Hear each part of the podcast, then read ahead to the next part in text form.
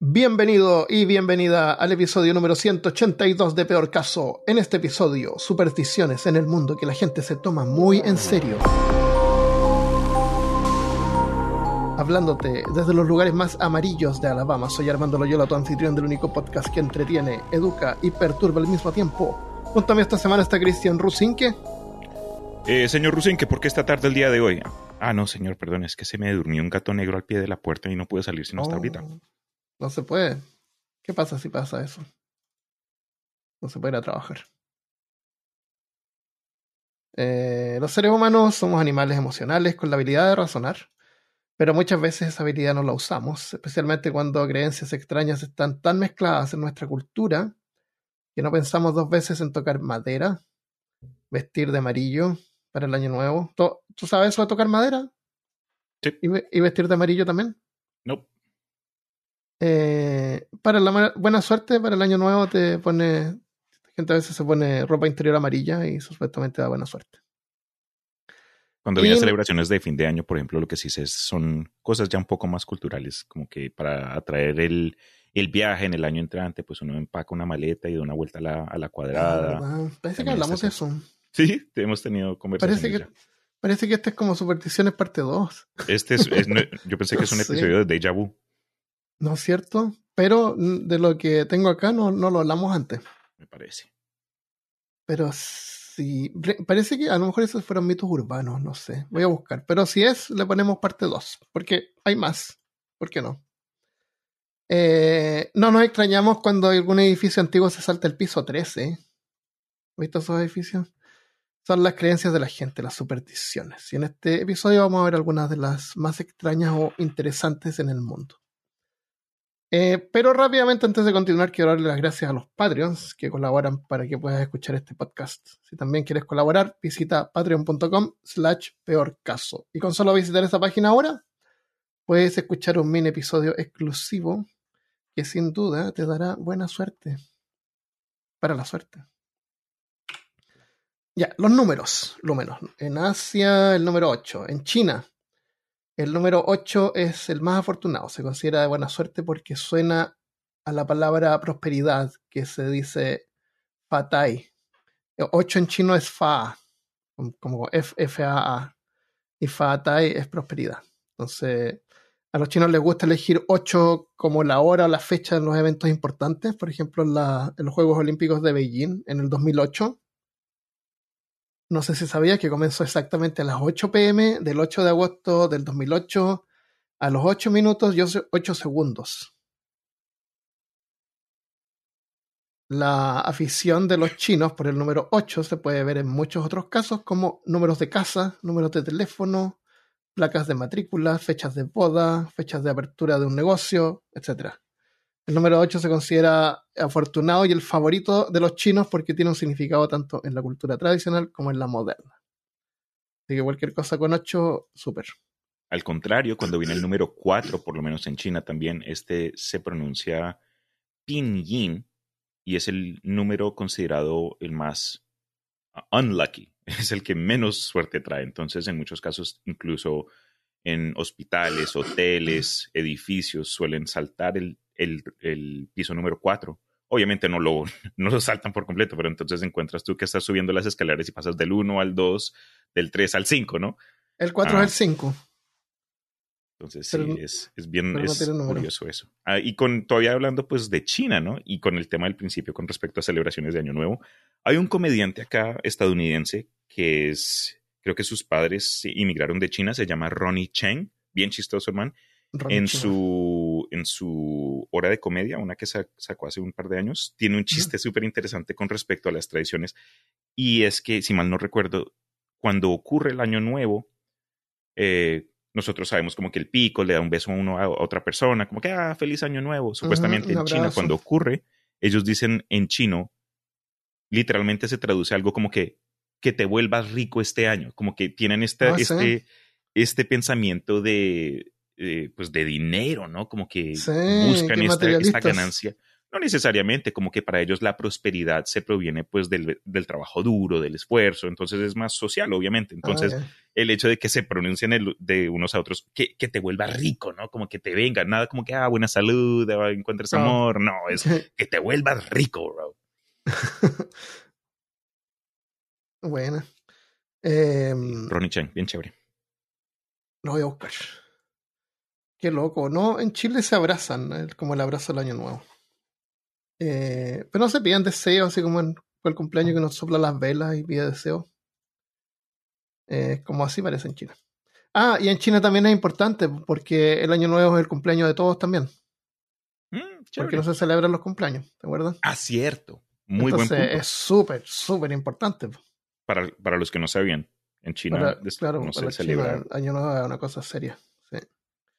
Y, y si eres chino y también celebras la tra- las tradiciones occidentales, eh, puedes celebrar doble porque el año nuevo chino siempre no es el año nuevo nuestro. Sí. Entre medio, no sé, como por marzo parece. Imagínate de pronto una cultura en, en lugar de cumplir un año por solo existir y celebrarlo por el mero hecho de vivir. Imagínense ustedes de pronto una cultura donde uno mismo decide cuando cumpleaños. Es como que, ok, ah, eh, maduré, ya me siento, no soy la misma persona que fui ayer, entonces tengo dos años, pero la verdad eres un hombre de cuarenta y pico al, a lo Ah, este año. Tu edad mental, dices tú. Exacto, como que tú mismo que, o, o- o peor aún, que la sociedad te ponga a ti tu edad basada Ah. en tus, lo que has hecho, lo que has crecido. Es así, de pronto me da un poquito más miedo, ¿no? Pero no sé, Yo tendría piénsalo. como 14, de cualquier modo. yo tendría como cinco, bro. Sí. Ah, no estás casado, no tienes niños, solo tienes un carro, Sí. tienes tres. Tres. Eh, pero porque no oye con tus padres, así que no tienes dos. Mm, mm, mm. Eh, el, ah, en, en China, eh, cuando tú sacas una patente, puedes elegir los números, te dan así como para elegir, porque parece que son bien supersticiosos, te dan a elegir algunos números, como cuando uno saca un teléfono acá. Eh, Por lo Mm, mm. menos a mí me ha tocado que de repente como que te dan a elegir un número entre, entre tres. así. ¿Qué número te gusta? Yo he mantenido el mismo número celular desde que saqué celular. Yo también. Eh, ahora Pero no se cambia el celular, sí. pues, pero cuando vivía en. Chile se usaba mucho esos de celulares de prepago y uno cada vez que cambiaba de modelo cambiaba de celular y cambiaba de número o que la tarjetita de la otra compañía era más barata y como uno, uno era pobre había que estar cambiando cada rato número. Sí, es más fácil. Pero- Esa, el, bueno, eso lo dejo para otro episodio, lo que voy a decir. pero- Pero ahora me contó mi familia de que eh, uno puede mantener el número, o sea, si cambia celular o compañía incluso. El número ¿Todavía de- estás planeando en viajar a Chile pronto? Sí, ya tengo los pasajes comprados. ¡Wup, wup! ¡Chévere! 22 de diciembre llego. La va a pasar más rico, Armando. Y Sí, vas, a porque hacer, acaba de ser eh, invierno. Ya, ya vas a hacer un evento de peor caso. No sé. Tú sabes que Mm. si apareces y ofreces, ahí te cae alguien. Entonces, si decides tomar es- es- ese, esa oportunidad, vas a... que hacer una, una encuesta a ver cuántos quisieran ir, cuántos viven cerca de Santiago, hacer algo como, por ejemplo, la semana en- de entre el primero y el. La primera semana del 2023, una cosa así. Ok. Porque entre medio de Navidad y Año Nuevo es como que, como que nadie hace nada. Yo solo pido, No sé. Armando Enrique Loyola, que si sacas evento de peor caso en Chile mientras estés ahí celebrando tus vacaciones, que por favor por lo menos saques una foto mía y si hay un selfie, un group photo, saques ahí la foto y la pongas a mano para que yo también Ah, esté ya. presente en ¿Quieres que espíritu. lleve un, un cutout? ¡Oh, de- ¡Uy, mejor! Sí, sí, sí. Un, un- Como un Bro, Freddy ahí, tú. hablando de cutouts, cuando el, el último mundial, eh, ya hace, un- hace cuatro años, o más, no me acuerdo, en fin, whatever. Cuando ocurrió el último mundial, eh, Colombia estaba jugando contra, no me acuerdo quién era, un país europeo o algo así. Y fuimos a un restaurante, mi familia y yo, pero mi hermano estaba en la universidad, estaba en... Where the fuck did he go? Uh, Welling, West Virginia, estaba por allá lejos. En su honor, mi mamá le sacó un, un cutout de Sí. su foto del, del equipo de fútbol de high school y lo tenía sentado en la mesa del restaurante y llegué yo y yo dije, ah, hola, Timo- eh, perdón, ay, no, no me lo esperaba y la gente, todos nos mira, todo raro. Y mi mamá caga el. Buena idea. Vamos a encontrar Sí. uno. Encontramos uno de Freddy Krueger ahí, pero le ponemos tu foto, pero se ve ahí con los dedos raros. Christian Eso. Kruger. Christian Krueger. Eh, bueno, si hacemos un evento, no es como un evento, sino que a lo mejor eh, encontramos un lugar donde podemos grabar un episodio todos juntos. Una, una reunioncita, sí, algo chévere. Claro, una cosa chica. Un episodio en vivo, pero en vivo y en pero, directo. Pero con los villanos ahí, los peor casianos.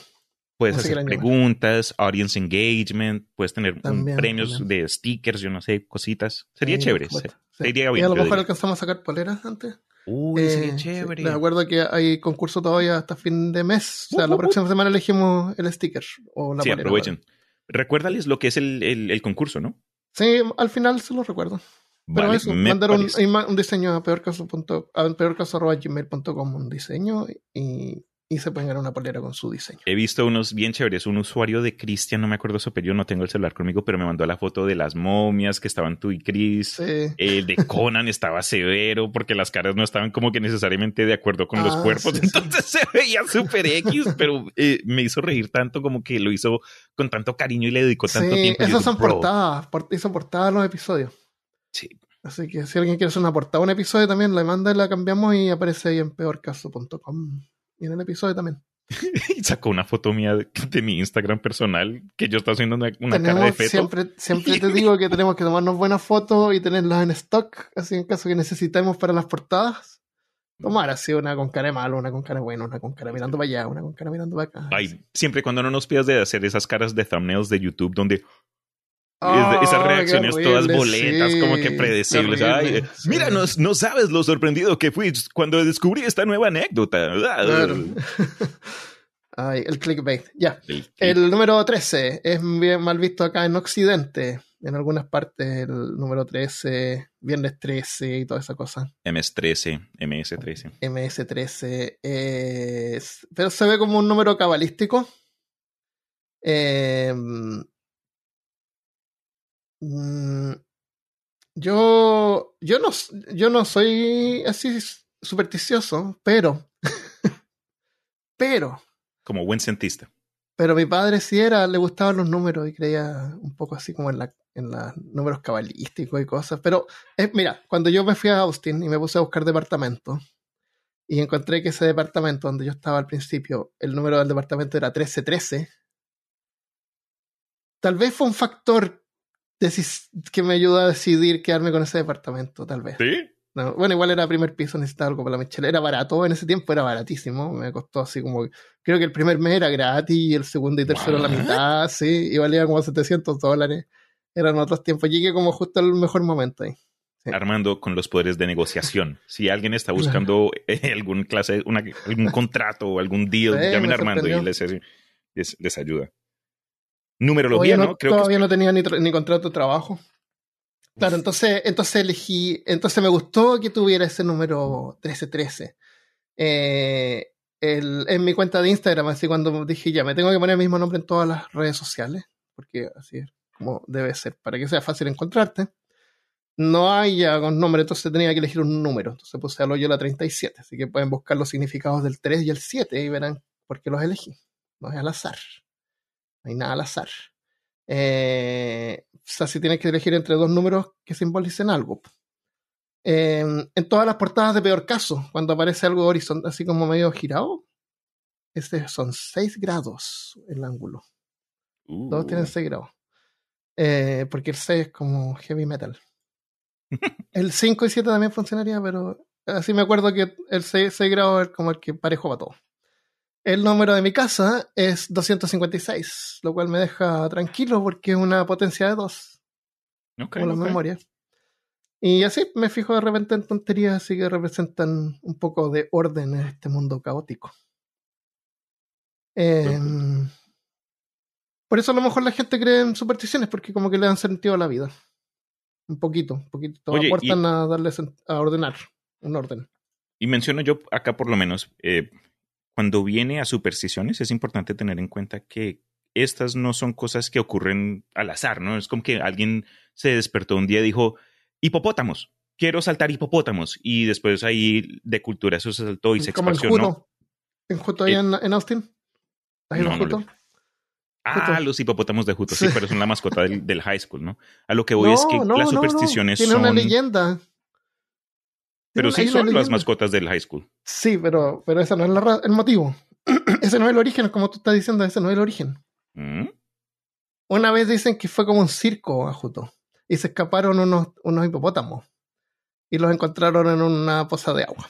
Esa, la historia. Tuvieron ahí un momento. y- ah, eso, fue, eso fue todo. Pero Porque bueno, entonces es un usan- lugar en, us- en el medio de nada, entonces no pasa nada. Usando eso- ese ejemplo, ¿no? En-. Eso se desarrolló en el hecho de que ahora cuando uno viaja por la ciudad de Juto hay hipopótamos de colores, de Por todo tipo, partes, diseñados, sí, y se incorporaron a, a lo que es la cultura de la ciudad, ¿no? Entonces es claro. la- los, las supersticiones, todo esto es parte de un momento en la historia que afecta a la cultura general de, de un grupo de gente y no es para darle permiso, ¿no? Pero eh, uno no tiene que estar de acuerdo, porque uno habla de tradiciones y lo demás, uno puede contar cosas como que él es la esclavitud, ¿no? Ah, es que estuvimos es- eh, capturando a gente. Bueno, no, hoy día no se permite, pero fue algo que, que, que ocurrió. Ajá. Puede que no estés de acuerdo con la superstición, puedes decir, ah, esto, esto es puro- pura tontería, pero hay que reconocerlo. Es parte de la historia. Ah, reconocer la, la- es como una tradición. Es como que nos hace ser parte de algo. Como que Sí, la familia, tú tocas madera y es como parte de la cultura. Tú sabes mira- si alguien dice algo y toca la madera o la, la mesa. Yo hago eso en lo personal. Si tú me dices. Cristian, ¿tú qué, qué supersticiones ah, eh, crees? Pregúntame. Que a eso te iba a preguntar, te- te- lo- antes de, de salirnos de los números, ¿te importan los números te da lo mismo así un número? Si te, De número, la verdad, El número celular, el, primero. El- Nada. Yo cuando viene numerología o supersticiones matemáticas o cosas de ese tipo, poco. Como pero lo que sí- en, el- en ese mundo caótico. Ay, yo soy este, este mundo de herejes cristianos. ¿Y qué Pero lo que sí hago- crees aparte de tocar madera para la buena suerte? Sí, bueno, en- eso es lo que iba a decir, ¿no?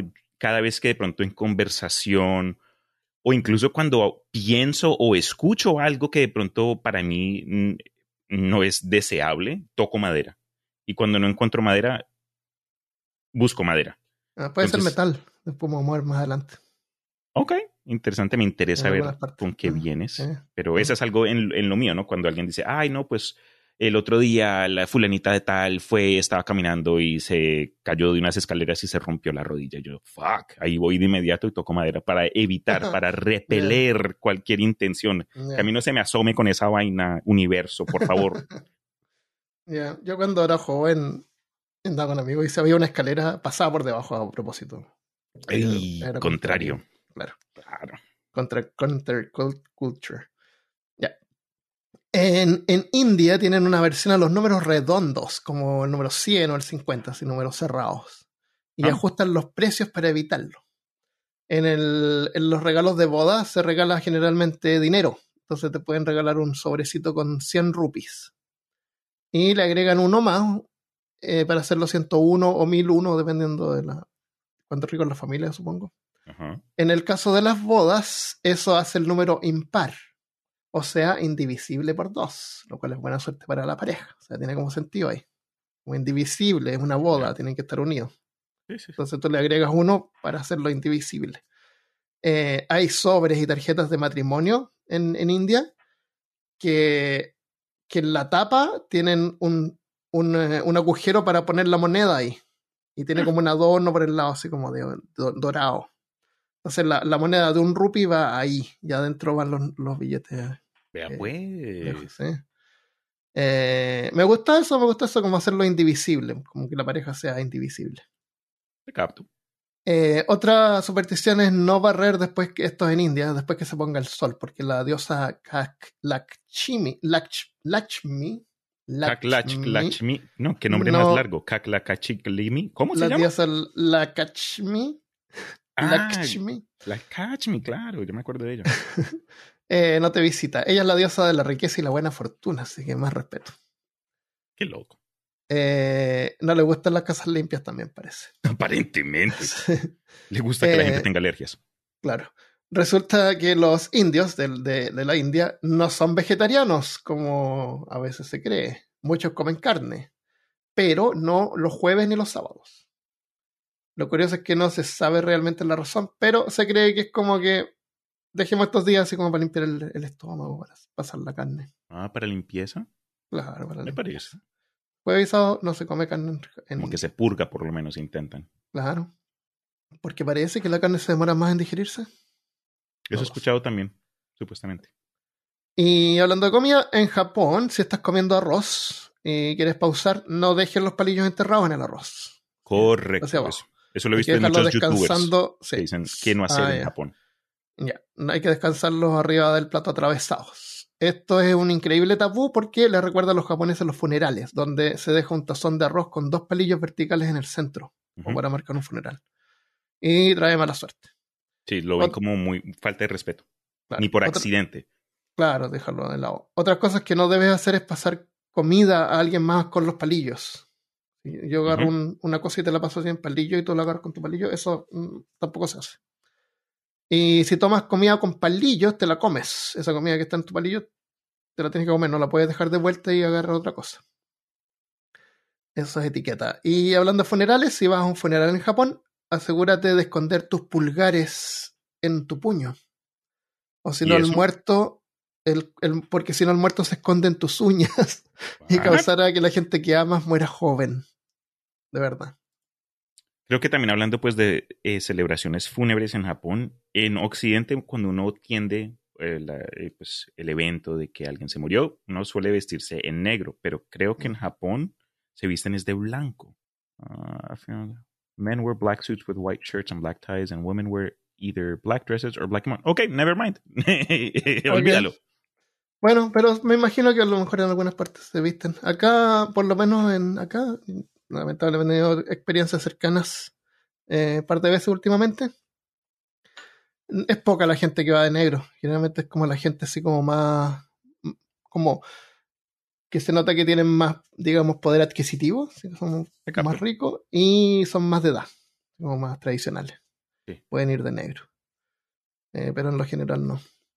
Eh, cuando yo me muera, que nadie vaya de negro, porque es muy triste eso. ¿Por qué hacen eso? Sí, vayan de colores de todo Y vayan tipo. de colores, sí. Camisas de pulpo y de peor caso. Claro, pole- poleras hawaianas. tiene- hawa- Eso. hawaianicas. Eh, ya, en Corea del Sur. Corea del Sur. En Corea del Sur, la muerte por ventilador mientras duermes es algo, es algo muy serio. Al punto en que todos los ventiladores que venden funcionan con temporizadores. No hay ningún- no- tú no puedes comprar un ventilador que le pones on y se queda prendido ahí toda la noche.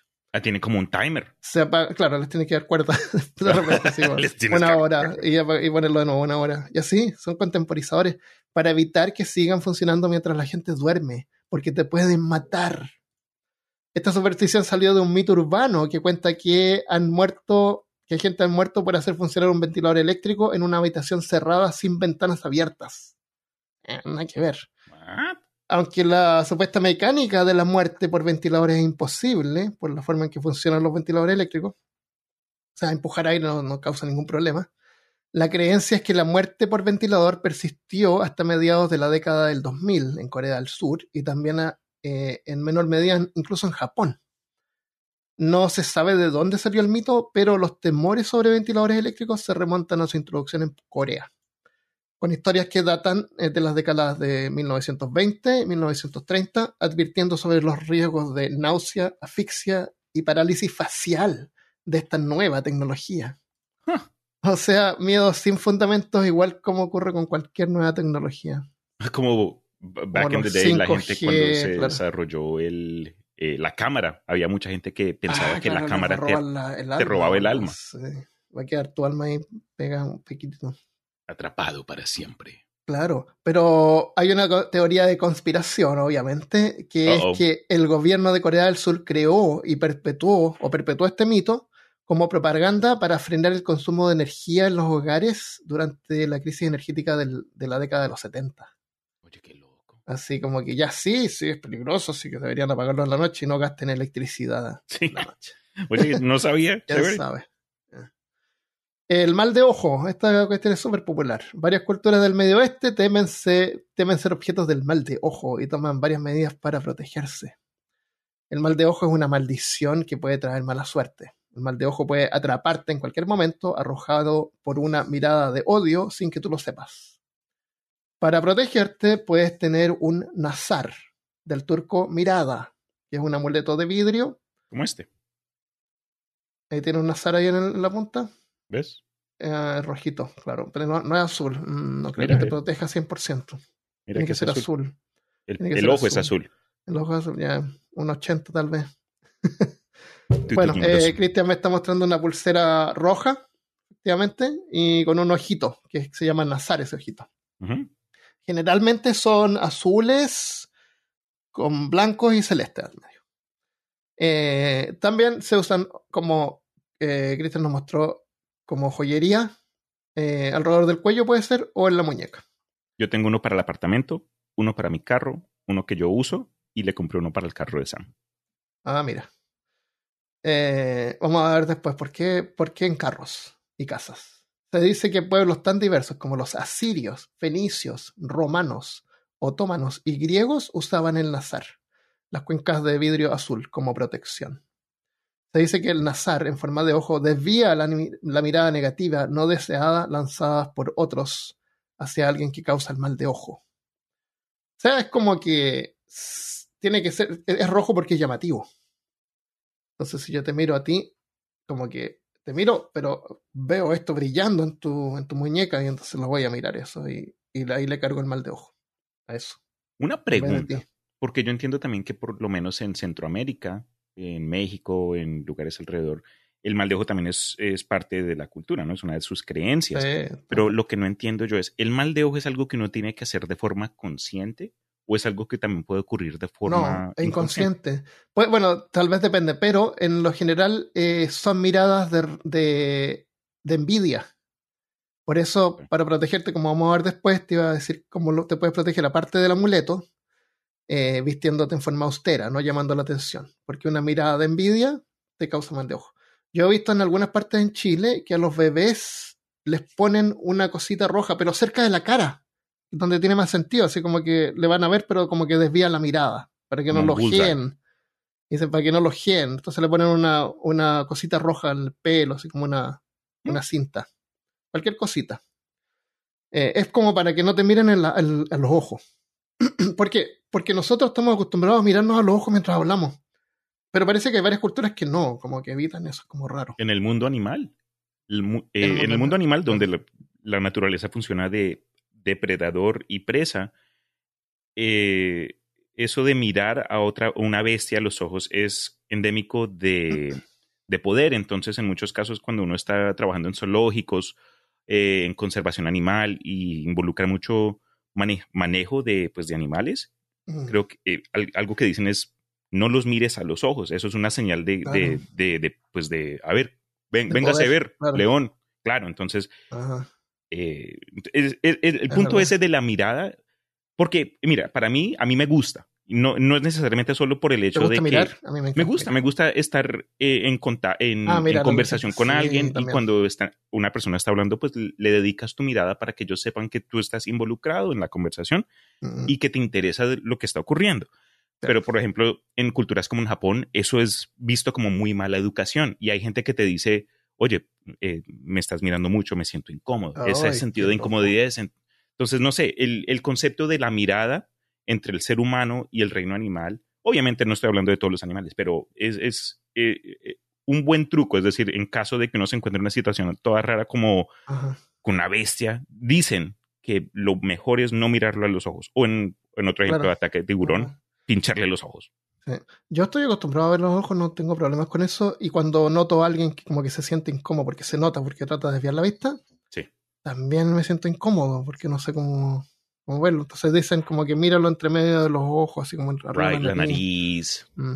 Lo otro es que mirar a los ojos eh, produce gravitas. Si tú estás hablando con, un, con otra persona, así con un empleado, por ejemplo, mm. tú eres un supervisor, un jefe, eh, o que tú quieres mostrar dominancia, pues igual que los animales, tú miras los ojos y lo mantienes fijo. Pero, ¿qué pasa si es que eh, la otra persona tiene más poder que tú y tú necesitas desviar la mirada porque te estás sintiendo demasiado incómodo. ¿Cómo lo haces sin perder poder?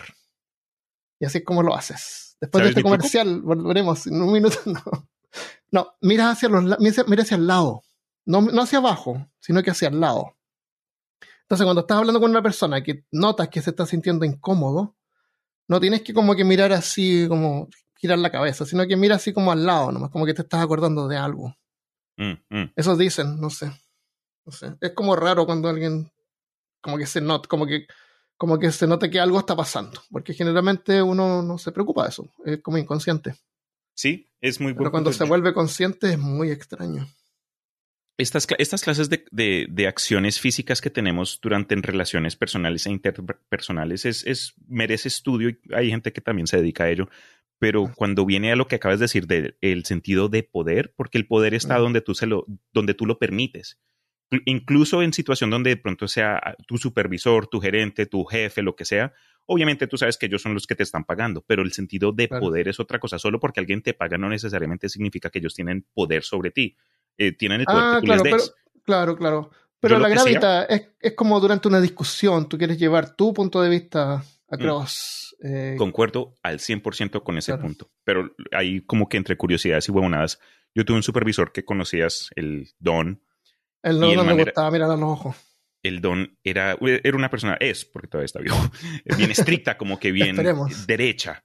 O tal vez no. Ah, y algo que yo hacía, él me decía, Cristian, vamos a tener nuestra reunión de, del mes, ¿no? Y yo entraba a su oficina, eso era cuando estábamos en la oficina. Me decía, siéntate, por favor. Y yo, no, gracias, prefiero pararme. Y yo Ay, qué parado durante toda la fucking ¿En reunión. serio? Entonces no me importaba lo que él dijera, lo que él miraba. Entonces yo parado con mis manos cruzadas detrás de mí, mirando, escuchando, y ¿cómo yo, sí señor, sí eso? señor, sí señor. Entonces, eh, no sé, ya ni tanto, obviamente ya no se puede porque ya no estoy en la oficina, pero eh, claro. no sé si era por, por ser joven y querer mantener este sentido de Ah, poder, claro, entre claro. comillas. Ah, te entiendo.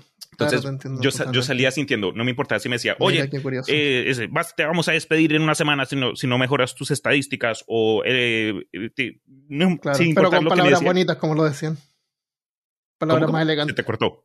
Pero lo mismo, pero lo decían con palabras un poco más elegantes. Pero querían decir eso mismo. Claro, sin importar lo que quería decir, yo salía Claro. como que, ok, todo bien. Porque Claro. mantuve este sentido propio. Mira. Qué loco, porque eh, esa persona era. No le gustaba mirar los ojos. Se ponía. Yo hablaba con él y, y de repente notaba así como que hablaba mirando así para otro lado. Y era muy raro. Me- qué, qué risa que dices eso porque yo Sí. sentía lo opuesto. Yo cuando estaba con él, de pronto Ah. era porque yo, el man ya tiene 40 años y yo obviamente Claro. soy de Ah, a 30 lo mejor y en el momento me dicen que tengo cara de niño también. Con cara Oh. de niño Qué y bueno. alma de Enrique. Ya tienes edad de, de pensar de que eso es algo bueno que te dicen. Ay, no, ay, no. Sí, uno de joven. ¿Cómo así Wow, que me está pidiendo mi, claro. car- mi tarjeta de identidad? No, yo tengo 19 años, yo soy un Ah. adulto. Pero Claro, ahora ya, Y después, ojalá me la pidan. sí, o ya se vuelve un, un, un, compliment. Sí. ¿Cuál es la edad? Así como el pivoting No point. sé, no sé. Qué loco. Ya. Entonces, ya. Otro amuleto, aparte del azar, que está relacionado también, es el, es el que se llama mano de Fátima. A lo mejor lo has visto, que es como una. También se llama Hamza o Kamsa. Que es como una mano, parecía. que es como que tiene dos pulgares. Sí, porque los pulgares se doblan. Claro. es supuestamente tiene que representar pulgares. esto o, o algo así, como que la mano. Claro, es como así. Esa me está mostrando Sí. la mano. Tómate una Ambas foto manos. ahí y lo ponemos en la puerta. Sí, son ambas manos Tanto eh, roja ahí. mirándote hacia Claro. ti, con las palmas hacia ti, entonces parece Claro. que los pulgares están. Claro. Es como una mano que tú la pones de cualquier lado y no pareciera que fuera ni izquierda ni derecha, es como las dos. Ajá. Esa, esa se llama así, mano de Fátima, porque se llama por la hija del profeta Mahoma. O la mano de Miriam también se llama, en la La tradición mano, judía. de, la mano de la mi mano tía de Miriam. Miriam. Claro, era porque Miriam se llamaba la niña, Mario, la mano de Miriam. Yo tengo una tía que se llama Miriam. qué-. Cuéntale entonces. Yo la A, visto. men- a menudo tiene un ojo en el centro, un ojo igual que, la, que el Nazar. ¿Viste? Claro, eh, al centro de la, de palma para protegerse de la desgracia y proteger las cosas valiosas. Por eso es que se encuentra en hogares o incluso colgando del espejo retrovisores de automóviles o cosas valiosas que tú quieras proteger, Como la vida. como la vida. Como, no, pero son como cosas, artefactos. ok, entonces la mano se usa más para cosas materiales. Claro, para cosas materiales. Vale, vale. No sabía. Si no tienes un amuletos, puedes prevenir el mal de ojo usando la expresión Macha Alá o Incha Alá, que expresa gratitud, que significa Dios quiera o lo que Alá desee. Macha Alá. Macha- machala. Macha Alá. También puede, machala, claro. También se puede usar para felicitar a alguien como un recordatorio que aunque se felicita a la persona, al final era lo que Dios quiso. Machala. Te felicito, pero en realidad, en realidad es lo que Dios quería. ¿Te En español? ¿ah? ¿Te puedo mencionar algo? Sí. Eh, yo tuve un comentario por nuestra amiga Vanessa Hendricks, que en un episodio que hice acerca de remedios caseros mencionó que a una de las, de, pues de, de las curas que usaban contra el mal de ojo era este concepto de ah, hacer la cruz con un huevo sobre la persona que supuestamente ha sido afectada por un mal de ojo. Entonces, Oh. supuestamente le haces el, el, el nombre del Padre, el Hijo, el Espíritu Santo en la frente, en el pecho, en los brazos, huevo. y eso, un huevo. Y el huevo, este movimiento, este, este, no, Pero no con- quiero decir conjuro, Como con clara de huevo, así. Que te No, queda como un- una un babosa que te No, te- con- se te por la frente. todavía en, en su cáscara. Ah, ya, ya, en el aire. Lo agitas en Corre- el aire. lo no, no, lo tienes en la mano. Tú, digamos, alguien te hace mal de ojo a ti, yo estoy Ajá. al frente tuyo, cojo un huevo completo, fresco, y te, te hago ahí en nombre del Padre, el Hijo, el Espíritu Santo, y Mm. por todo el cuerpo, y eso supuestamente extrae y acumula la mala energía, la mala vibra. ¿Qué pasa si alguien te lo, te lo pega en la frente? así? Eso es aún peor, entonces, porque te lo esparce toda esta mala onda, Ah, entonces te, bañaste, bro. ya. Mira, acá te lo recolecté, todo bien, y ¡pam! quedaste ahí. Claro. Se lo ponemos al perro, porque se usan animales para transferir no. las cosas. ¡Qué malo! Sí. Ah, mira, no sabía eso. ¿De dónde es eso? México. Ah, en México, mira. Pero en, en España se hace que también. En español, en español nosotros decimos ojalá. Tú sí dices ojalá, así como ojalá, Sí. ojalá que, ojalá que salga bien. Cuando esperamos que algo ocurra. Entonces, a diferencia del macha alá, que significa si Dios quiere, ojalá significa si Dios quisiera. Y proviene del término árabe lao cha alá. La fórmula se pronunciaba en el dialecto árabe andalusí. Lao cha alá, bueno, lo tengo escrito acá. Luego lao chalá, luego lo chalá, y el castellano antiguo lo tomó con aféresis de la L, o sea, sin pronunciarla, y quedó ochalá como con X, y que dio lugar al español ojalá. Pero ese alá es alá, alá de, de, lo- de la religión musulmana.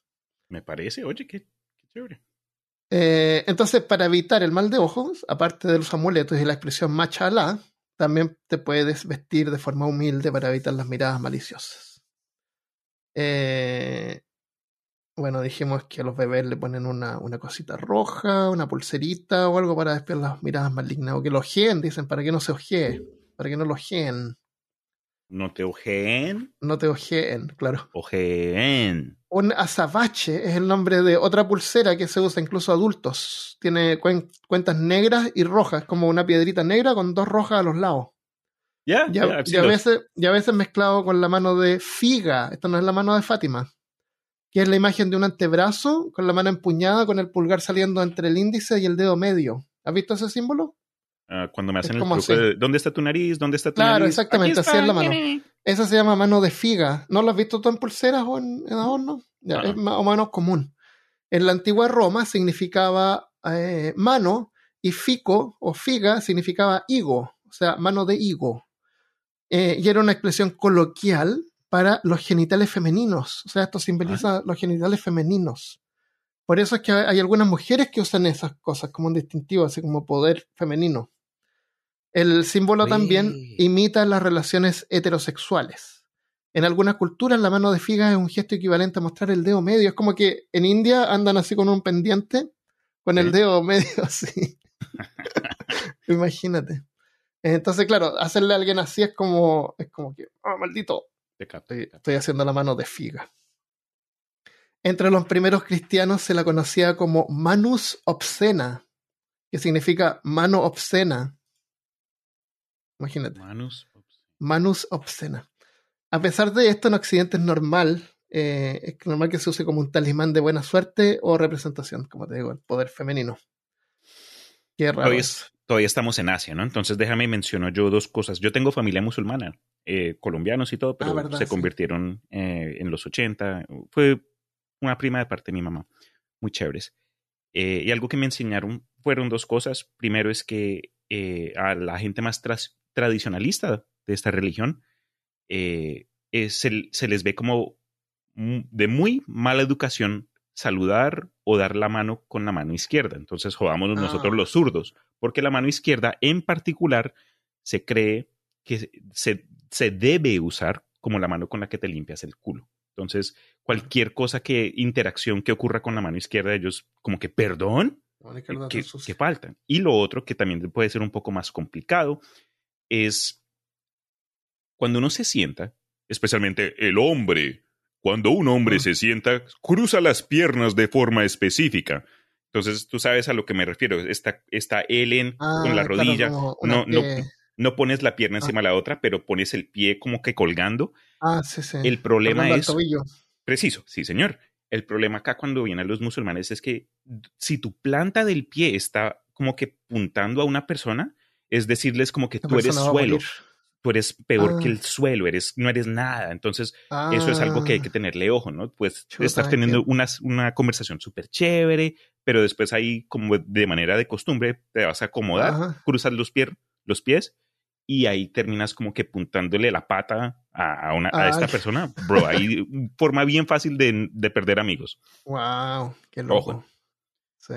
No sabía. Eso también es súper interesante, man. El hecho de que para una cultura una cosa es una, pero para otros es el. En eso, nosotros, no, es nada. Pero quizás qué cosas para nosotros son que para otros no son. Precisamente. Entonces, there's always another side to it. Mm, claro. Eh, si te encuentras con. Ah, perdón. Otra superstición en Qatar. Si todavía estamos como en Asia. En Qatar se cree que las. En, en Qatar las arañas tienen el poder de controlar el fuego en incendios de las casas. Así que matarlas. ¿Cómo así? Son como bomberos chiquititos. La son bomberos. Claro, son unos bomberitos. Y es de mala ah. suerte matarlas, porque a lo mejor si tienes arañas eh, no se va a producir fuego porque las arañas de alguna forma, no sé cómo, van a controlar el fuego, y que no se esparza, no sé. Si te encuentras con un escarabajo, significa que vas a recibir una visita y te deberías preparar. Porque recibir invitados y personas es como importante en la cultura islámica también. Y imagínate, pues si uno vive en el campo se encuentra con escarabajos, pero todos los días, todo el día. Bichos por doquier. Claro, pero esos lugares, no sé, a lo mejor eran como más desérticos, como menos, menos insectos. Mm. Eh, y hay etiquetas para entrar a una casa. A una casa nueva se debe entrar siempre con el pie derecho. Y al baño con el pie izquierdo. Pobre baño. ya, bajemos a África. En Nigeria se cree que pegarle a un hombre con una escoba lo vuelve impotente al punto que incluso podría hacer desaparecer sus genitales. What? Si una, si una persona te pega con una escoba, tienes que agarrar la escoba y pegarle a esa persona siete veces. Ah, como que para contrarrestar. Claro, para este contrarrestar, o si no se te van a desaparecer los genitales. Va a quedar como quien de Barbie. sí, un enuc. ¿Cómo se llaman? Un, un, un, nuco, claro. Eunuco, eso. Pero hay creencias más peligrosas. En algunas partes, médicos brujos persiguen a los albinos. Parece que no, esa sí es Para venderlos como partes, porque las partes dan buena suerte. O sea, un pelo de albino, un cabello, un pedazo de pelo, es da buena suerte. Pero si quieres realmente buena suerte, compra una pierna completa. y de verdad que es terrible. Es horrible ser albino en, en Tanzania yo hace un par de meses vi una noticia y uno cree que, ah, no, pues esto, esto ya es de antaño, ¿no? Esto ya estamos en la edad moderna, eso no existe.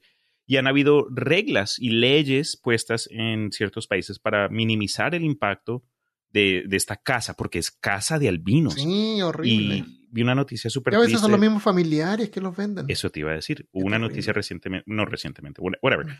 de que eh, arrestaron y condenaron a un señor mm. Que lo encontraron, había matado a su sobrino, lo había despedazado para venderlo. Y como tío, no hay nada que me rompa más el corazón cuando escucho de casos así familiares donde pues abusan de, de sus familiares o lo que sea. Y peor aún cuando por ganancia de dinero descuartizas a tu sobrino, a tu nieta o lo que sea por superstición. No, eso, eso sí ya es horrible. Y no lo justifica, pero ¿cuánto crees tú que ganan con eso? En dinero. Para, e, para ellos es muchísimo, pero en valor estadounidense, pues de pronto. 75 mil dólares. Maybe. Claro, o sea, le alcanza como para comprar dos casas allá. Ya, ya, ya. Entonces también puede cambiar. Entiendo el sentido de que esto me puede cambiar a lo mejor Estás enfermo. Pero, bro, morirme o matar. No, no, no, no, no. No, es horrible, sí. Eh, eso es lo peor. Y em, la ONU estima que alrededor de 80 personas con albinismo en Tanzania han sido asesinadas desde el año 2000. Es terrible, mala suerte. Incluso hay un, hay un tipo que canta reggae, no me acuerdo el nombre, Reggaeman. Él es albino y se tienen que andar cuidando las espaldas, incluso, ser, incluso a pesar de ser una figura, digamos, pública. Ajá, ajá. Tienen que andar con guardaespaldas. Porque ese sí que debe dar buena suerte, pues imagínate. Claro, no, no solo es albino, pero el man es famoso. Claro, porque Doble luck. albino se hizo famoso, obvio, lo que le pasa a los albinos. Lamentablemente los albinos no llegan a, a- a hacerse muy viejos, porque el 90% muere de cáncer a la piel antes de llegar a los 40, por el, por el problema del albinismo, porque no les protege la piel. Entonces mueren jóvenes también. Si es que no se, no se cuidan, y muchas veces en condiciones que viven no se pueden cuidar. Eh, mientras más cerca del Ecuador, más fuerte pega el sol y más el riesgo de cáncer. Y Right. sin melanina, que es lo que ocurre, eh, que es lo que ocurre en la piel para protegerse de los rayos ultravioletas que son ionizantes, los albinos son golpeados por el sol constantemente hasta que su cuerpo se olvida cómo era eso de, cómo es, de piel, qué era eso. Eh, si quieren saber más cómo funciona la radiación, escucha el episodio 21 de accidentes nucleares en peorcaso.com slash 21, que justamente como estaba comentando Cristian antes, tiene una portada nueva hecha por Cristian Quirós. Que visítenla y vean la Esa fue donde yo estoy en un atuendo ah, Sí. verde. Tú creo que estás en el amarillo y Chris en el anaranjado. Estamos todos como Breaking Bad. eh. Ya, claro, bien loco. estamos listos Encuentran para ahí, cocinar. cuiden sus isótopos, pónganlos en el bolsillo, que no se les caigan. Eso, no se les Eso es, nunca se me Porta- olvide. porta- Para siempre. porta isótopo. Podríamos vender porta isótopos. Bro, Unos- una manito así con un isótopo. claro. Tengo varios, varias memorias de, pues, de nosotros, antes de que te mudaras y peor caso, y en general, Ajá. mucho gozo, muchas cosas que arrepiento haber dicho, pero algo que nunca va, se me va a olvidar, va a vivir rent free en mi mente, ese, ese cuentico ahí de los, ah, cuida los isótopos. Siempre fue unas... Que no se te caigan los isótopos. bueno, eh, eh, entonces es difícil que ser en África, especialmente al lado oeste, donde las expectativas de vida no pasan los 60 para las mujeres y 58 para hombres. Así que es peor si eres albino. Eh, si no te secuestran y te venden por partes, el sol te mata. Eso es muy redundante, no sé por qué lo puse. Bueno, ya, ya entendemos la idea. Sí. Eh, ah, es por esto, es porque hay una tribu, que, que, claro, este, este albinismo no es el único problema. Hay una tribu en Kenia que se llaman los Masai, que cuando un chico llega a la pubertad lo mandan solos con una lanza solamente a cazar un león. Solo así podrá ser considerado adulto. Sí. Yo cuando cumplí edad me acuerdo que tuve que soplar velitas y abrir regalos.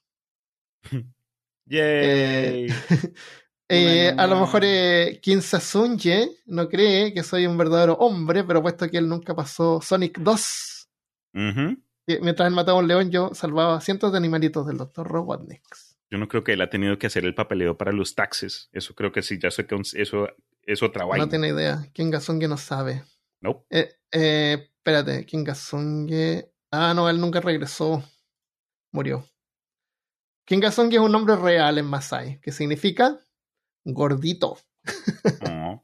Por eso Kim Gasunge no pudo cazar un león. ya, alcohol y tocar madera.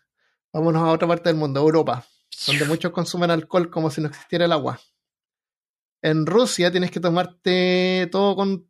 Bueno, eh, en la cerveza a, través de la historia eh, aparece, pero en todas partes y es constante porque la cerveza te da calorías Yes. Y es preservante. Entonces, por Sí. eso es que mucha cerveza. Por eso es buena la cerveza. Ahora, olvídate que son cervezas heladitas. No, eran calientes. Yeah. Calientes e incluso había unas partes que tú para tomar cervezas vas con una pajilla que es tuya. Y la Pajilla significa para, popote o pitillo Popote, para los claro. otros. para que te filtre las cosas que hay en esa asquerosas que hay en ese lugar. Sí, Armando no toma cervezas. Él es anti-cerveza. Tomo cerveza con. No, yo tomo cerveza, pero no con, con pajilla o popote. Yo sí. Con Dicen que supuestamente eh, ayuda. Lo- bueno, en fin, dicen supuestamente. Yo escuché algún momento en mi vida que, que, que tomar cerveza con un pitillo eh, ayuda a embriagar más rápido. Entonces yo dije, ok, me ahorro yo platica, me tomo mis, en lugar de mis cinco o seis cervezas, me tomo unas tres, pero con pitillo para acelerar el proceso, para facilitar que el cuerpo. Claro, y no te tomas todas esas calorías porque la cerveza engorda. Pero lo que sí menciono ahorita es, es muy difícil Yo nunca soy de esa persona de que, ah, necesito verme como un varonil en cualquier lugar, siempre quiero que me vean como el hombre, pero sí te voy a decir, cuando era soltero era muy difícil tratar de coquetear con alguien en un bar tomando cerveza con un pitillo, porque tú, hola chica, ¿cómo estás? ¿Cómo se llama tu nombre? Y ahí buscando el pitillo con los labios, ahí como un pato. como si fuera una, una Coca-Cola del McDonald's. Ay, no. Qué horrible. Eh, bueno, en Rusia tienes que tomarte todo tu trago. Si es un shot, si es un vasito chico, no lo puedes dejar en la mesa hasta que esté vacío. Como debe ser. Y eso de hacer chocar los vasos durante un brindis, algunos dicen que es para exaltar todos los sentidos. Porque exalta todos los sentidos y ahí está el sentido del oído. Del, ah, oído. Interesante. Pero, pero historiadores mantienen que el ruido aleja demonios y espíritus malignos. ¿What? La gente chocaría vasos para reproducir el sonido de las campanas de la iglesia. Por eso es que yo soy un alcohólico, porque necesito protegerme en contra de los demonios, hermano. Yo te, pero es que no me entiendes no va a estar chocando vasos vacíos. en Alemania, cuando los amigos se juntan en un bar, frecuentemente se llama uh, Statich, Stat. Cuando llegas a la mesa, tienes que golpearla para mostrar de que no eres un demonio, de que no eres el diablo. Porque las mesas están hechas de roble y como sabemos, el diablo no puede tocar el roble. Claro, eso lo sabemos todos. Todos lo saben. Entonces tú llegas a la mesa donde están tus amigos y lo primero que haces es golpear la mesa y así todos saben que tú no eres un demonio. La costumbre de tocar madera es común en varios otros países, incluso Latinoamérica.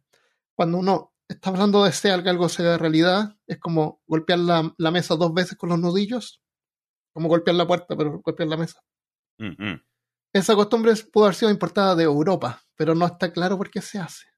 Una explicación rastrea el fenómeno hasta las antiguas culturas paganas, como los celtas, que creían que los espíritus de los dioses eh, residían en los árboles. Así que tocar los troncos de los árboles pudo haber sido como para despertar a los espíritus y pedirles su protección. Pero también podría haber sido una forma de mostrar gratitud por un golpe de buena suerte. Otra teoría más es que la gente tocaba madera para ahuyentar a los espíritus malignos o evitar que escucharan mientras hablaba mal de ellos, evitando así un golpe de mala suerte.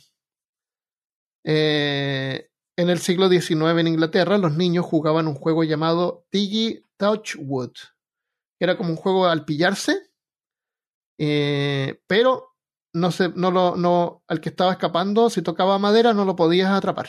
¿A qué te refieres con al pillarse? El, juego al pillarse es como. Ah, de pillar, como que, le escondite. Claro, que tienes que tag, ese tag, ah, que tienes que tocar a alguien. ¿Te acuerdas que salen todos corriendo y, alguien tiene que salir detrás y tienen que tocar a los demás? Entonces tú te tienes que escapar. Pero si tú estás tocando madera, no cuenta ahí que te toquen. Claro, no, ahí te, pueden tocar, pero van, a estar como listos y tienes que estar listo para correr, soltar la madera y correr.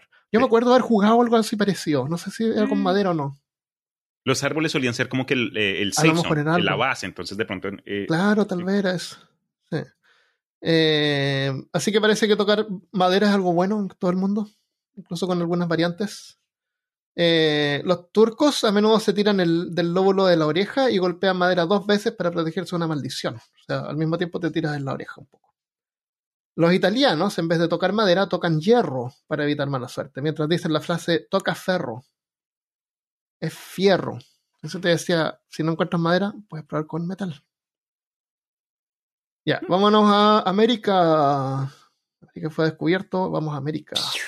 Vámonos a Brasil hay un río llamado Votos, un río Votos, que significa delfines. Se cuenta que cualquiera que se pierda en los árboles, o en los bosques alrededor de este, de este río, es, llegado, es llevado al agua y convertido en un delfín.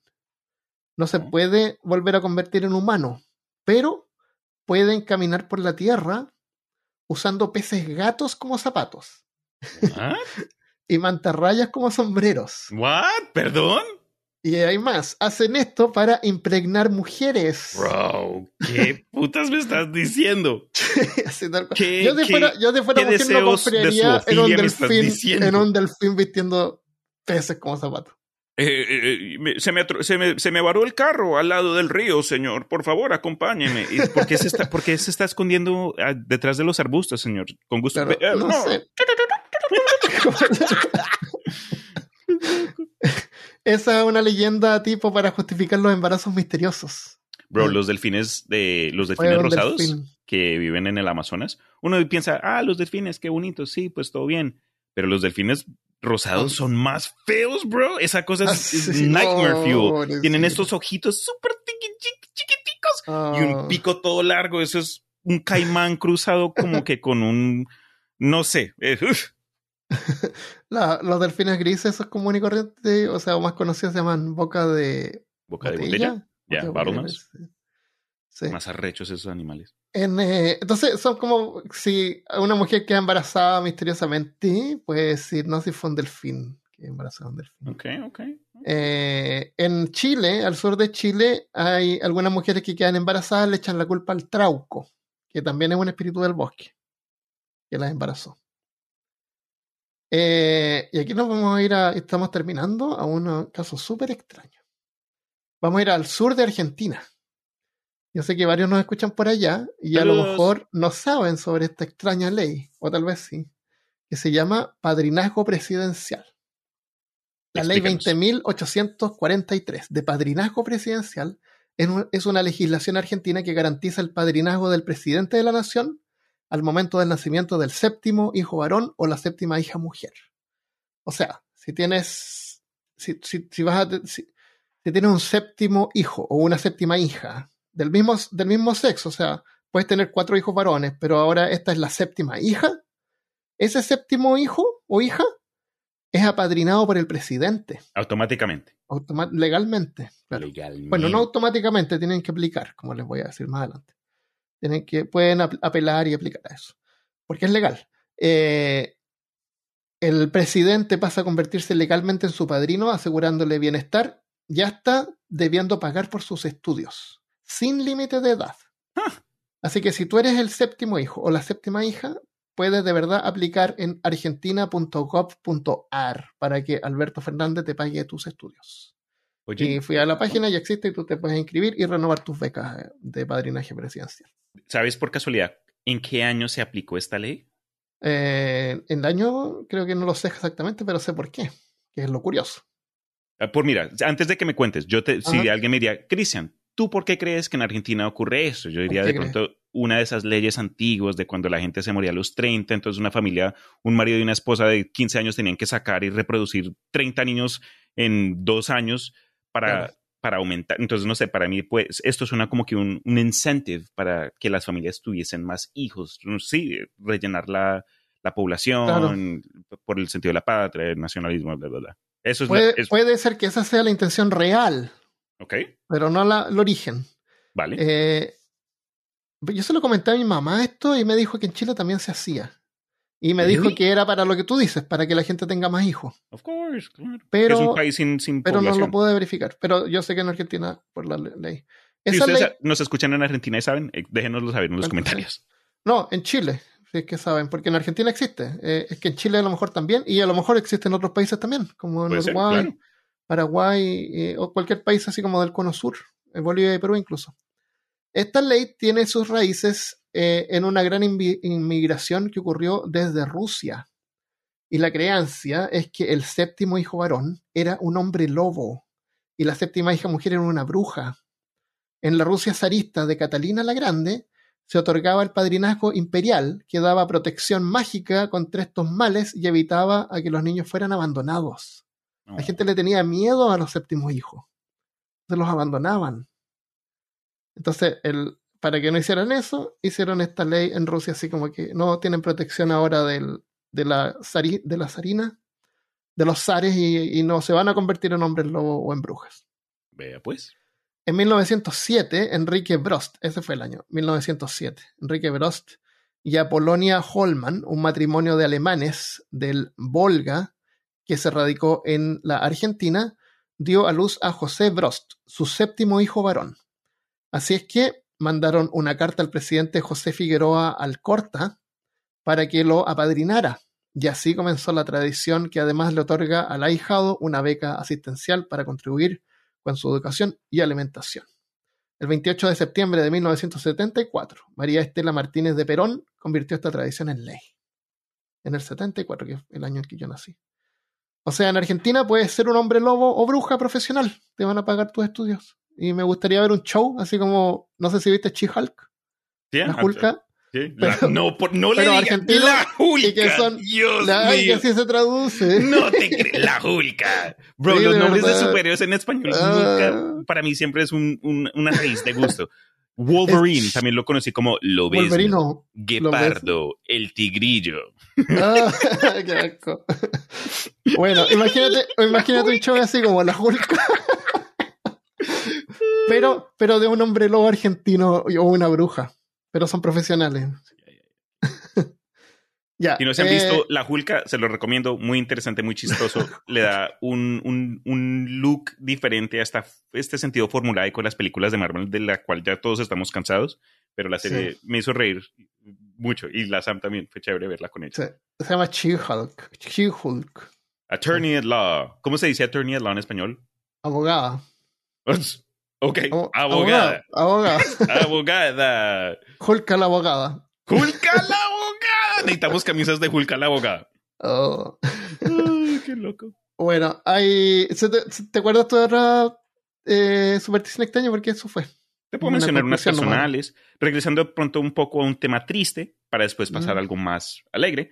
Eh, nuevamente, este no es un episodio de noticias raras como los que tenías. Ah, parte Tengo 3. unas noticias tan raras guardadas. Mm, necesito hacer jugoso. Ya tengo material para, para que hagamos otro de esos. Bueno, bueno, entonces mencionó una yo que tengo y eh, regresa al, al- al albinismo ah, hace, no me acuerdo cuánto, la verdad, pero hubo un man en Facebook, que un cazador, y estaba eh, en una- uno de los estados norteamericanos que está al borde de la de, de Canadá, supuestamente puso un, un montón de fotos de haber matado un alce albino. Entonces el man todo Ah. contento, pues ahí con las fotos con el cadáver y lo demás. Y miren, yo con, con la casa no tengo un problema si van a comerse el animal, si lo van a consumir por completo y tienen pues los permisos y está la temporada adecuada, of course. Pero este man entonces, Pero es- celebrarlo con fotos ya eh, lo encuentro Es otra cosa, sí. Sí. sí, y varias. Y le pusieron problema porque de acuerdo a, a la gente, a, lo- a- a la gente del pueblo, e incluso los nativos que viven eh, pues, en la comunidad, para ellos eh, eso era considerado, y en muchos casos se consideran los animales albinos como eh, espíritus. Ay, como el mató al, al dios del bosque. Básicamente, se vieron Princesa. Mononoke y dijeron, ese lo conozco, Claro. lo tengo atrás, tengo un búho albino y el man es- me- no me deja dormir, pero mis respetos porque es un animal sagrado o lo que sea. Y el man le, le- le- no sé si lo despidieron, tuvo un montón de problemas después, ¿no? Mm. Ah, pero ese era uno. Entonces, en ciertas culturas, especialmente las nativoamericanas, ciertos animales especiales, sean los que de pronto consideramos nacieron con una mutación o deformidad o alguna clase de condición como el albinismo, se, se los, se les cree como algo más del, del plano de la tierra y ya cruza a, a lo espiritual. Am, incluso en India hubieron varios casos de, de vacas que nacieron con varias cabezas o, o con un ojo y ellos, ah, sagrado, sagrado, whatever. Y no, de nuevo, no es para cagarme en las creencias de los demás, porque cada loco con su cuenta. Pero lo otro que iba a mencionar ya es un poco más propio de, pues, de donde nací yo, de Colombia. y Puede Ujú. que te lo haya mencionado Oye, antes. antes que te vayas de los albinos. El, hay un opuesto también, que el animal es completamente negro. Se ¿No? llama leu, leucism. Leucismo, tal vez. Leucismo. Pero si tú buscas animales con el opos- opuesto del albinismo y ves leones negros, son, pero se ven geniales. También, igual que los albinos, pero oscuros. Qué loco. ¿Ya? Muy. Me muero. ok. em, lo otro que te iba a mencionar, en, me imagino que en ciertas partes de Latinoamérica, porque dudo que es específico para Colombia, pero se cree que poner un, una, una escoba des- detrás de una puerta ayuda a mm, como que a, a espantar a visita in- eh, no querida. Ah, sí, mira. Y me- me lo recuerdo la aprendí- escoba detrás de una puerta. Y yo me acuerdo una vez, y mi mamá siempre se ríe de mí por ello, regresando a mi mamá, que una vez cuando, cuando yo era un niño, ¿no? Ella tenía como a, a, la prima hermana de un vecino que era la tía del lechero, yo no sé, ¿sabes? Esa familia extendida que vino a visitar y mi mamá pues, ah, sí señora, rico, ay, qué milagro la visita, qué chévere. Y como que entre risas y eh, en la conversación con ella mm, le, le, dijo algo como que, ay, déjame que el niño Cristianita, mm, era la hora de las siete, no me acuerdo, whatever the fuck y, me, y, ella como que frustrada dijo algo. que usamos acá?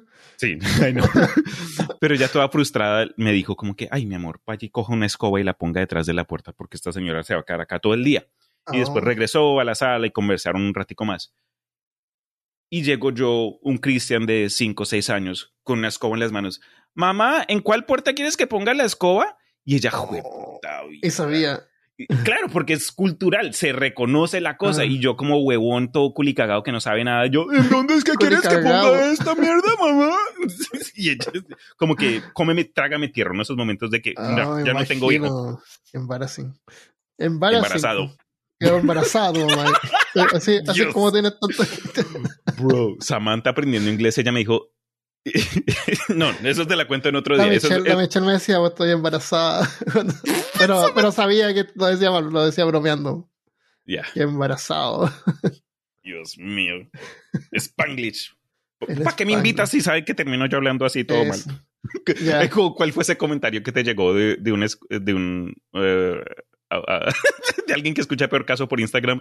Eh, saludos, creo que fue eh, turista urbano, porque también me ha mandado mí mensajes por internet. tremenda memoria. ¿Cómo? Ah. Porque el man es todo bien y es súper. Eh, saludos, turista urbano, pero Ese, espérate, ese es el tipo de la moto. creo que sí. Y, Oh, mira, mi, mira mi memoria. Oh, Ah, mira tu memoria. Bien hecho, señor. mirando, estoy mirando su canal. Porque me gustan Pero las motos y, y lo te mandó un mensaje, bien, bueno. Eh, saludos. eh, eh, solo quería dejarte saber que el Christopher me cae muy bien. No, Christopher no se llama. Bueno, el man que habla todo Ah, raro. sí. y yo, no, Sí. pues gracias. Pero Sí, no está, pero- eh, es Pero cierto. espérate, pero yo no me quedé igual porque no sabía a quién se refería porque los dos hablan raro. Ok, tú sabías a quién se refería. No sé, no estoy Ay, seguro. no. Tú hablas Spanglish y, y Christopher habla portu- portuñol. Portuñ- no, Sí, estamos mal. así que no sé. No sé quién es el que habla normal. Parece que nadie. A mí, Sí, a mí me mandan mensajes de repente y me preguntan si soy de Chile. No saben ni siquiera que soy chileno. Imagínate. Qué bien. Pero no tengo acento, parece ya. Bueno, eh, hablando de Chile, en Chile hay un vino que se llama Gato Negro y Gato Blanco. Parece que ya lo mencioné esto, pero no estoy seguro. Pero acá va. Eh, de la Viña San Pedro. A mí me gustaba cuando mi, pa- mi padre compraba este vino porque venía con una medallita de gato, así como una, una cuerdita con un gatito de plástico. Ajá. Negro o blanco, dependiendo si era tinto o blanco. Entonces me gustaba porque yo coleccionaba los gatitos. Eh, resulta que ahora esa viña, me imagino que es más grande y empezaron a exportar. Pero ahora no pueden exportar gatos negros al oriente, a la China, porque es de mala suerte. Mm, Entonces le cambiaron el nombre y se llama Nueve Vidas, Nine Lives. Curioso. Así se llama el vino. Y viene con un número 9 de metal. En lugar en- de un gatito. colgando. Bueno, es mucho más grande, como un blink. Una cosa es muy gigante. Te lo me deja mostrarte un poquito. Parece que era más grande en mi mente. es lo que Es dijo un- ella. Es un No, número, lo que dijo él. claro. es un número 9 colgando de metal. Pregunta, foto, en Instagram. Muy bonito, me gusta. Sí. Guarda una botella para cuando yo te vaya a visitar por allá la vamos a ver. Lo que te quería preguntar es, ¿todavía tienes los gaticos que coleccionabas? No, no tengo ninguno. Ay, y, ya, este man. y ya, y ya también. En Chile tampoco ya vienen con gatitos. Se llaman igual gato, ne- gato negro blanco, pero se llama gato. Parece gato. Eh, no, vienen con gatito. Y el, el casillero del diablo también venía con un diablito de, de metal. Con una medallita, era como una cinta, ¿Ah? con, una, con un diablito pegado. Y también me, lo- me gustaba que comprar esos vinos con regalitos. Uno de chiquito no coleccionaba como- todo por, Claro, todo. por lo que se Son como, son uno. como Kinder sorpresas, pero para adultos. ¿viste? exacto. de alcohol con alcohol. Así que me dio pena cuando vi esto. Dije, pucha, ¿por qué le cambiaron el nombre? Pero lo, lo entiendo, supongo. Ya. En el proceso de Eh, globalización van a tener Claro, que ocurrir pero, cambios. pero tiene que ver con superstición. Por eso lo tuvieron que cambiar el nombre, me imagino. Y por eso se llama Nueve Vidas, por, un- por una cuestión de superstición. Así que eh, la pregunta de este episodio es: ¿qué supersticiones extrañas creen donde tú vives? Puedes responder desde Spotify o comentando en este episodio en peorcaso.com slash 181. Y vamos a leer la respuesta en el próximo episodio. Me gusta Me esto parece. de las preguntas. En el episodio pasado no dejamos preguntas, así que Y, aquí, aquí termina el episodio. Y eh, ahora, para los que siguen escuchando, que son los fans más, más mejores, los fans. porque nos siguen escuchando, eh, el episodio pasado, pues lo grabamos con las Marías de Rester Podcast. Y yo lo, yo corregí lo, yo anoto los tiempos donde tengo que hacer cortes nada más, pero queda generalmente sincronizado esto, no tengo que estar más sincronizando la mano. Pero hubo un problema con la conexión o con el computador que no quedó siquiera desfasado, así como que lo tuve que mover un poquito y arreglarlo, no. De repente su audio se, atrasaba más o menos, así que hay, que hay que revisarlo a mano y duraba como dos horas, así que no tuve tiempo. Por eso es que lo tuve que regrabar solo, solamente la parte que yo tenía. Pero quedó súper interesante ese episodio y lo tengo guardado, así que cuando tenga tiempo le damos una edición manual. ¿O tú dijiste que tenías ganas de hacerlo? Este más loco. ¿Qué me vio? ¿Con cara de? No hay que corregir cada parte, así cada vez que ella habla no, moverlo. Qué, raro, imagínate tú un podcast donde se toca eh, editar de forma manual dedicada, con ojo fino. Tomaría unas cuatro horas o cinco horas eh, de, editar, ese episodio, así que cuando tenga tiempo lo voy a hacer o lo puedo ir haciendo a poquito. Bueno, pero eso fue, lo que, pasó. Pero sí, pero aprecio muchísimo de que hayan estado, me gustó mucho cómo quedó y, quiero compartirlo, así que lo vamos, lo vamos a arreglar de repente. Claro. Eso le quería contar. Eh, lo otro, como dijimos al principio, esta es la última semana para diseñar un eh, sticker para una polera. Si tienes una idea, puedes enviar una imagen a peorcaso.gmail.com. Y el próximo semana vamos a elegir los, ganadores. La semana pasada no, tuve mucho tiempo, por eso no publiqué nada, pero voy a ponerme en Instagram ahora para avisar de nuevo. Buena idea. Eh, gracias de nuevo a los Patreons. Si quieres colaborar, ah, espérate, antes de eso, hicimos una encuesta ya tenemos suficientes respuestas, así que no necesitamos más respuestas, pero la vamos a compartir en Patreon para que vean los resultados de la encuesta y en función de eso vamos a, a, como enfocar el tema de los episodios en el futuro para evitar algunas cosas que para, aprovechar las cosas que a la gente más les interesan. ¿Mm? Eh, eso, pues. Así que eh, gracias a los Patreons. Si quieres colaborar, puedes ir a patreon.com slash peor caso y ganar sticker y, y, escuchar contenido adicional. Y compartir este podcast también ayudan. Gracias por todo lo que puedan hacer. Sí, y gracias a quienes ya rellenaron la encuesta, porque yo sé que tú apenas tuviste la idea, generaste las preguntas y lo enviaste al público. Hubo gente que estuvo ansiosa para participar. Eso demuestra que todavía hay gente que esto, que peor caso es, y sí, Sí, sí, claro. Claro, y lo otro es que en una de las preguntas yo les puse también qué otros podcasts escuchan. Así que eso va a ayudar también a, a, nosotros a poder. El equipo de Research and Development. Claro, que, que, investigan ya en una lista de todos los podcasts mencionados y cada, cuántas veces he mencionado cada uno para. Cristian va a hacer eso. Tampoco. Dijo. Este ya me está poniendo trabajo así con, con todo lo que me pagas. Ah, lo que sí iba a mencionar, por último, en el sentido de, del, de del, del concurso que estás haciendo es, mm. miren chicos, si, ustedes creen que no saben dibujar, si ustedes creen que de pronto eh, su estilo de arte no concuerda con el, con, con el podcast o con, con, nuestro sentido del humor, olviden de eso.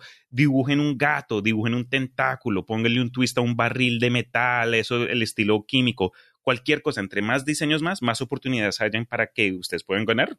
Entonces, pongan ahí con mano lápiz y papel, si tienen de pronto algún tablet, hagan un mamarracho y lo que sea, envíenlo. A nosotros nos gusta ver, incluso podemos mencionar y describir algunos de estos diseños cuando estemos sí, grabando. Sí, lo, podemos elegir en, YouTube, yo creo. En vivo sería súper chévere. Entonces, I encourage you guys, les los animo a que participan para que podamos nosotros también tener esta relación con ustedes, porque esto después de todo lo hacemos es no solo para nosotros, pero para la audiencia que nos sí, y, vi algunos diseños que tienen así líneas y hay descripciones en texto. Esto es tal cosa, esto es tal cosa. Ya, ya, ya, hagan lo que quieran. Esto es un momento, un ejercicio creativo del que todos podemos ganar un poco. Y nosotros también podemos hacerlo. Me parece, si tú tienes una idea y yo tengo una idea, pongámosla también, pero no digamos quién la hizo.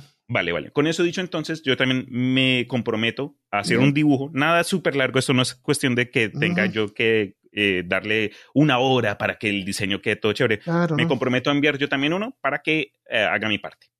A lo mejor podemos elegir más o menos los mejores y poner una votación y que la gente elija cuál le gusta. Aún mejor, porque también de que nosotros seamos los que estemos seleccionando, pues se puede, pero que la comunidad pueda tener voz en, el concurso, se me suena muy buena idea. Y, y, les advierto que si no elegimos alguno puede ser porque, porque no, no es como apropiado para un sticker, tiene que ser como un sticker o algo que pueda ir en una polera. Entonces, tiene que tener un estilo como bien cerrado, no sé cómo explicarlo. Entiendo, líneas sólidas y...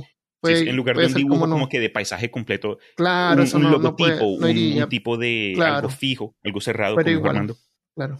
Claro, Me parece. un diseño, un, un- claro, más logotípico. No sé cómo Entre más complejo, menos probabilidades, pero entre más simple y como que al punto, creo que nos Claro, ayudaría a nosotros. cosa así, claro. ¿Cuál es el- Buena idea. mensaje? Eh, ya, pues, eso es todo. Eh, Ya. ¿El Imaginarium tiene episodio nuevo?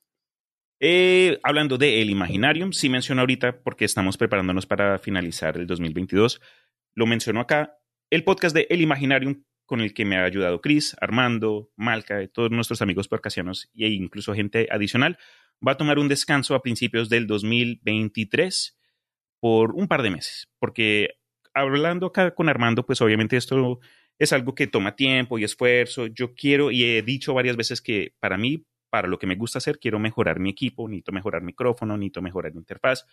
Y la verdad, eh, es cuestión de ahorrar. Y no tengo Patreon, yo no tengo ningún PayPal, nadie me, nadie me paga por esto. Entonces, me gustaría de pronto dedicarle un tiempo a desarrollar no solo, eh, pues, mis, mis savings, pero me gustaría también practicar en otras técnicas de edición para de pronto brindar un producto un poco más, más fino y, aprender, porque también uno, uno siempre dice, ah, yo ya tengo 30 años, yo no sé aprender. Siempre hay algo nuevo en el Oh, mundo sí. que- con lo que uno pueda desarrollarse. Entonces, Ojalá tuviera 30. con eso dicho, el último episodio que salí, que salí, que salió del Imaginarium fue el episodio 50 y pico de La llamada de Tulu, de Cthulhu. Me lo puse a escuchar otra vez y me di cuenta que hu- hubieron partes que, que no edité porque también Ah, el proceso de edición es tan monótona y yo ahí, Sí. cara de zombie. Entonces me va a tocar hacer un- uh, un- un- una revisión Una adicional. repasada. Pero si ustedes son amantes de nuestro amigo HP Lovecraft y esta es una de las historias que ya reconocen, denle una oportunidad, me dejan saber, oye, me gustó esta cosa, no me gustó tal cosa. Honestamente, cualquier comentario que sea puro, eh, ne- negativo o constructivo, bueno, no negativo, pero constructivo, siempre para mí es es es es súper. Me gusta escuchar de ustedes al mismo Eso. tiempo. Ah, entonces, denle una oportunidad. Y como salió tarde, ah, lo mencioné en Cine Cutre, grabé un episodio adicional para el mes de octubre con el Christopher Enrique y Guile de Canal Cutre, cubriendo películas de terror que nos asustaron en lo personal. Entonces es una Mm. charla más, más íntima en el sentido de que, bueno, sí, uno, uno sabe la- los clásicos de Thing y que El Exorcista y películas de culto, que puede que hayamos mencionado here and there, pero fue algo más que yo quise preguntarles, eh, a ustedes, ¿qué les dio miedo de verdad? Entonces, Mm. es, eh, fue súper chévere Ah, bueno, y terminamos con una recomendación para quienes de pronto en el mes de octubre estén buscando películas creepy, scary, de horror, de terror. Entonces, eh, lo publicaré la semana que, que entra y si ustedes eh, ven una de las películas que terminamos recomendando, también mándenos comentarios en el canal de Instagram que encontrarán como Imaginarium512 en la página eh, web que es elimaginarium.com. También se pueden dejar comentarios, creo que si lo escuchan por Spotify o Podbean o por correo electrónico en elimaginarium.com. Es arroba qué? Arroba punto com. Arroba, ya, me callo. ya, ya, voy a escuchar eso. Quiero saber qué películas te dieron miedo. Todavía no sale, No. sale esta semana, pero me gusta tu entusiasmo. Sí. Ya, listo. Nos, nos vamos entonces. Que estén bien. Feliz semana. Y nos vemos la próxima vez. Adiós. Saludos, abrazos y se me cuidan.